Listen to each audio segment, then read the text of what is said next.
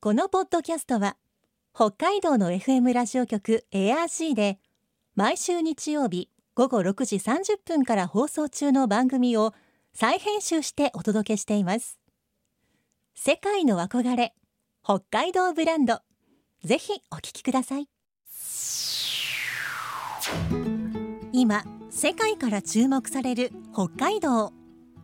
この番組では北海道が世界に誇る自然文化産業などをピックアップ。北海道の持つ魅力や可能性をゲストの方に伺います。お相手は鈴木舞です。今回のテーマは北海道の道路。明治時代から本格的に始まった北海道の道路整備。そのため私たちが普段利用している道路には北海道ならではの特徴があると言われています。美唄市から滝川市に至る日本一長い直線道路や雄大な景色を楽しめることから人気の観光スポットになっている道路など魅力あふれる北海道の道路。2000年代からは道路からの景観と地域づくりを組み合わせたシーニックバイウェイ北海道の取り組みも進められています。先週に引き続き今週も北海道大学観光学高等研究センター客員教授木村博さんに北海道の道路について伺います。今日のお話のポイント鈴木舞のマイポイントは？スイス。世界の憧れ北海道ブランド。この番組はあなたの明日を新しく北海道創価学会の提供でお送りします。北海道大学観光学高等研究センター客員教授でシーニックバイウェイ北海道推進協議会の木村博さんにお話を伺っていきます。木村さんよろしくお願いします。どうもよろしくお願いします。はいリモートでお話を伺っていきます。まずはですね観光客の方やインバウンドの方がここが走りたいここが見たかったというこうスポットになっている道ってあるでしょうか？そうですね、あのー海洋台観光道路っていうその中標津にある海洋台って、まあ、昔ライダーの聖地って呼ばれてたとこあるんですね。はいそうだな、その当時の若者、今のおじさんから、あの、初老の紳士ぐらいの年頃の人たちが北海道をバイクで回ってたブームがあったんですね。はいこれ海洋台っていうのは中標津の町からちょっと離れたところにあるんですけど、360度の視界が見えるっていうところなんですね。で、周りが牧場であったりとか、遠くは北方領土もはい。見えるところなんですけども、ここがですね、えーやっぱり一直線のこう丘の道があって、最終的にはなんか丘の向こうまで、海の向こうまで行ってしまうんじゃないかなっていうようなルートがあったりするんですけど、はいここはそうですね、あの観光の名所としてそこを訪ねてくる人がいたりとか、うん。斜里町にある天に続く道、あのインバウンド、訪日外国人も結構ね、バスで来たりして、今、駐車場ができたりしてますけどえも、ーまあまさにその、いくつかのアップダウンがあって、最終的には天に向かっているように見える、あるんですけども、ここはあの、そこのスタート地点に観察場所っていうんですかね、はい。まあ、そこで写真が撮れたりとか、遠くまでこう眺められたりとか、そういうスポットになっていて、はい。まあ、朝から夕方までひっきりなしにあの観光バスだとか、えーレンタカーの人たちがやってくる場所です。うん。まあ、これ、よくテレビのコマーシャルなんか使われたりしているので、えー人気になってくるでしょうし、まあ、い今だとインスタグラムのようなうん。SNS に上がって、えー訪ねてくる人たちが多くなってきていますので、うん。昔に比べると若い人たちがね、はやってきたりというのも特徴なんじゃないかなと思います。あはい。木村さんは知床横断道路は通ったことあるんですか？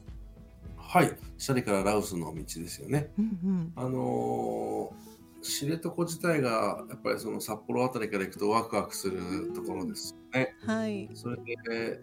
野生動物に会う確率が高いところだと思うんですけどはも、い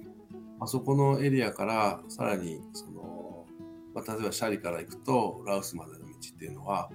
ラウス岳がどんどんどんどん迫ってきてう、んうん。こんなに近いところに山の頂あるのかっていうのがこう見えて、うん、まあ一定程度の高さまで行くと高揚感が出てきてですね。あはい。非常にこう、うん風光明媚からちょっと厳しい山岳エリアに入ってきたみたいな、うんうん。そそこから見えるこう海の景色とかがですね非常にあの印象的なところでしたね。うん。でやっぱり海から海に行くっていうところそう最後ラウスに近いところには温泉があったりしますので、はちょっとお一風呂浴びてうん非常に印象の深いあの峠道ですね。よくぞ開拓した人たちはこれほどすごいところを開拓して私たちにつなげてくれたものだなとお話伺いながら感じました。その最初はこんな舗装道路があったわけじゃなくて、うん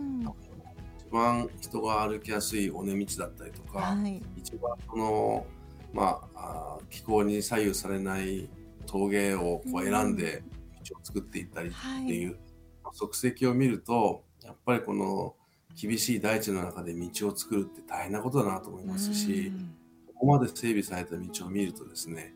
多分先人はまあびっくりしちゃうんじゃないかなと思います。け どもあのその昔ながらの開拓の峠道だとかっていうのはまだ残ってますので。はいはそれをそういうものを訪ねてドライブに行くっていうのもきっと楽しいことの一つだと思いますよう。ん北海道の道の楽しみ方無限ですね。そうですね。特にダイナミックなあの大地の中での道っていうのは感慨深いものがあると思います。北海道の道の駅は他の地域の道の駅とこう異なる点ってあるでしょうか？あの北海道は広い大地の中にいろいろなその例えば特産品があったりとか、は生活歴史文化みたいなものがあったりしますので、まあ、それぞれが道の駅に行くとあの分かる。うん。という意味では本当に観光案内所に近いような役割を果たしていたりするんじゃないかなと思うんですね。えーまあ、あの温浴施設とかホテルとかをね併設した道の駅もおあったりするしもう一つは、まあ、地域連携機能っていいますかねはい。いろんなそのレクリエーションに使ったりとか、うんそれから地域振興のための施設であったりとか、えー北海道の場合はいろんなのありますよね。レコードはい。館だったりとか、それから宇宙飛行士のはい博物館もあったりとかね、お城のようになってるところもありますよね。うんこれが、まあ、いわゆる地域連携機能って呼ばれるものです。でも、一番多いのは何だと思います？この地域連携機能。いつも楽しみにしてるのは地域の美味しいものでしょうかね。そうですね。農産物の直売所があったりとか、はい。土産物、特産品が置いてあるっていうのが、まあ、特徴のように、まあ、あの思われることも多いと思うんですけども、まさにこれが地域連携機能はあですね。で、まあ、北海道の特徴といえば、まあ、この間お話しした通り、道が長い、それから移動距離が長いという意味では、まあ、ほっと一息つく場所という意味では、道の駅って非常に重要な役割を果たしていると思うんですよね。うん。でやっぱりその道の駅の演出っていうのはもっともっとあのしていってもいいんだろうなと思ったりそういう期待をしている人が非常に多くなって道の駅を巡る人たちも多くなってきているという中では、あの北海道の道の駅っていうのはあのどこに行っても車が止まってますよね。そうですね。ちなみに木村さんが注目している北海道の道の駅ってありますか？急ぎの里木古内というのにあの注目をしていました。はい。というのは、えー入るとコンシェルジュが今はいるかどうか分かりませんけどもコンシェルジュという人がいて、えの何でも聞いてくださいと、はい。えー地域のこと観光のことだけじゃなくて移住定住のことでもいいし、まあ、住民の人には困りごと何でもいいですから聞いてくださいとうん。要は地域の人だったりとか観光客が集まってきてまずはそのファーストコンタクトを取るっていうことに対して非常にウェルカムの姿勢を持っていたというか。それから、まあ、あの百貨店にいらっしゃったバイヤーの皆方々が、まあ、この商品をこう選んで、えー、その商品のディスプレイも含めて、あの展示の方法を考えたりして、まあ、非常に楽しい購買意欲を注ぐような、まあ、プロ意識を持った人がその店舗作りをしていたとか、そういうようなところっていうのは非常に、あのまあ、できた当時注目をしていて、えー、多くの皆さんにも紹介しました。あれからそうですね、7年、8年経っているので、まあ、それを参考にして多くの道の駅もできているのかもしれませんし、あの行ってみてください。うん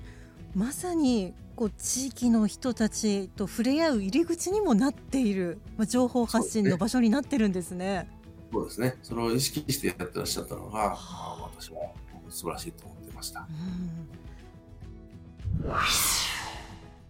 ロングトレイルについて伺いたいのですが、まずはそもそもロングトレイルとは何でしょうか？教えてもらえますか？ロングトレイルってあの定義があるわけではないんですよ。はい、日本でロングトレイルと呼ばれるトレッキングルートはあの数多くありまして、まあ、あの長く歩く道って理解すれしてもいいでしょうし、はい、歩くことが目的の旅を演出するものがロングトレイルであったりとか、まあ、いろんなあの解釈ができると思うんですけども、まあ、歩く楽しみを演出する長い道というふうに、ま考えていただければいいかなと思います。はい歩いて楽しめる、まあ、長い距離を歩いて楽しめる道ということでそれでは北海道にはどのようなロングトレイルがあるんでしょうか、まあ、北海道の中では、えー、十勝ロングトレイルというのが、まあ、結構早くから、えー、然別湖からまあ、帯広、新徳あたりまで、え伸びる道ですね。これが整備されていたりとか、それから北根室ランチウェイと呼ばれる、えこれ構想はすごく大きくて、はい、えー、中標津空港と釧路空港と女満別空港3つを結ぶ道を将来的に作っていこうというトライアングルの工房のね、えー、それを結ぼうという構想の中でできた、まあ、最後はあの中標津の町から、えー、マシューコの展望台を越えてビルワっていうところまで行く71キロ余りのルートがありました。でこれに、はい、引き続いて、えー、いくつかのトレッキングルートが整備されてき、えー、ていましてでそのそれに続くようにして、えー、マシュークッシャロトレイルと呼ばれるそのビルワからその先えー、屈斜路湖の半周ぐるっと回るようなトレイルであったりとかさらにその先の、えー、屈斜路カルデラガイリンザントレイルっていうのも出来上がったりしてあのその道がどんどんこう伸びていくようなあのことも起こっています。で、えー、例えばあとは、えー、札幌の街をぐるっと回る札幌ランドウォークっていうのも、春にはオープンしましたし、はい、えー、いくつかのトレイルが産声を上げているんですけども、はい、今注目をしているのは釧路湿原阿寒摩周国立公園それからあ知床国立公園の3つの国立公園をつなぐもうロングトレイル構想が、あのまあ、浮上しています。これはあの環境省が中心になって進めているんですけども、えー、この3つの国立公園を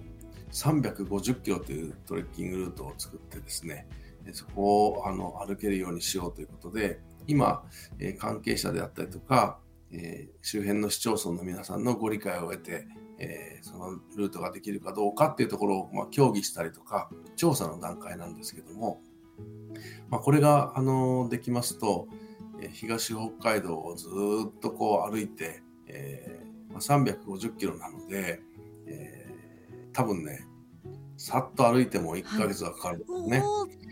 い、いう長い滞在をする人たちが、まあ、出てくる可能性も出てきましたし、はい、日本の特に北海道を代表する3つの国立公園をつなぐ歩くルートっていうのはまあ、夢のようなルートなのかもしれませんので、また新しくこのこの長い距離を歩くとか歩く文化を持ったそのヨーロッパの人たちとかそのアメリカの人たちが、まあ、やってくる可能性があの高くなってきますのでこれは私は期待しているところなんですけどね。うんいかがでしょうか？その他リスナーの皆さんにこれはお伝えしたいというお話があればお願いしたいんですが。まあ、今回はシーニックバイウェイ道路を核とした、まあ、地域づくりのお話それから、えー、そのロングトレイルのお話、まあ、さらには道の駅であったりとか、うん、道路全体の話のほんの一部ですけども、まあ、お話しさせていただきました。でこのお話っていうのはみんな一つつながっていかなきゃいけないことでしょうしその道路は道路道の駅は道の駅ロングトレイルはロングトレイルではなくてえー、やっぱ北海道は一丸となってこういったものをこう、まあ、交通インフラの統合というか、えー、融合というかそういうことによって新しい顧客を受け入れていくっていう姿勢を持っていくべきじゃないかなと思うんですね。あのスイスモビリティっていうお話を聞いたことがある方もいらっしゃるかもしれませんけども移動を楽しむ国にしようというスイスの取り組みなんです。はい、北海道はまさにそのレベルなんじゃないかなと思うんです。移動は普通ではなくて楽しむものというふうにこう思考の転換を考えていくっていうことですね。これはあのスイスモビリティに学ぶところって多いと思うんですよ。はい、ぜひちょっとあのちょっと調べてみてください皆さんも。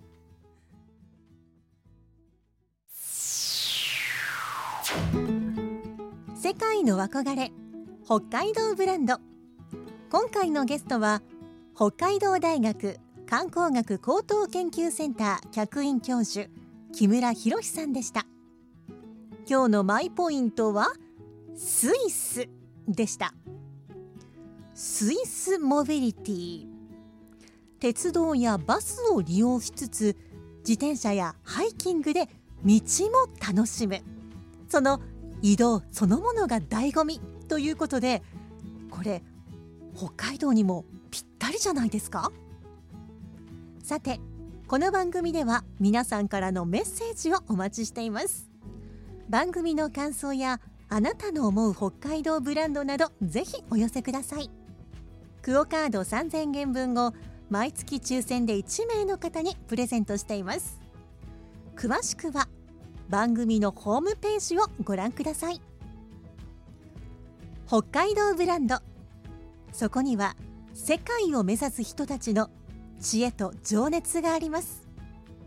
来週もそんな北海道ブランドに元気をもらいましょう。ご案内は鈴木舞でした。世界の憧れ北海道ブランド。この番組はあなたの明日を新しく北海道創価学会の提供でお送りしました。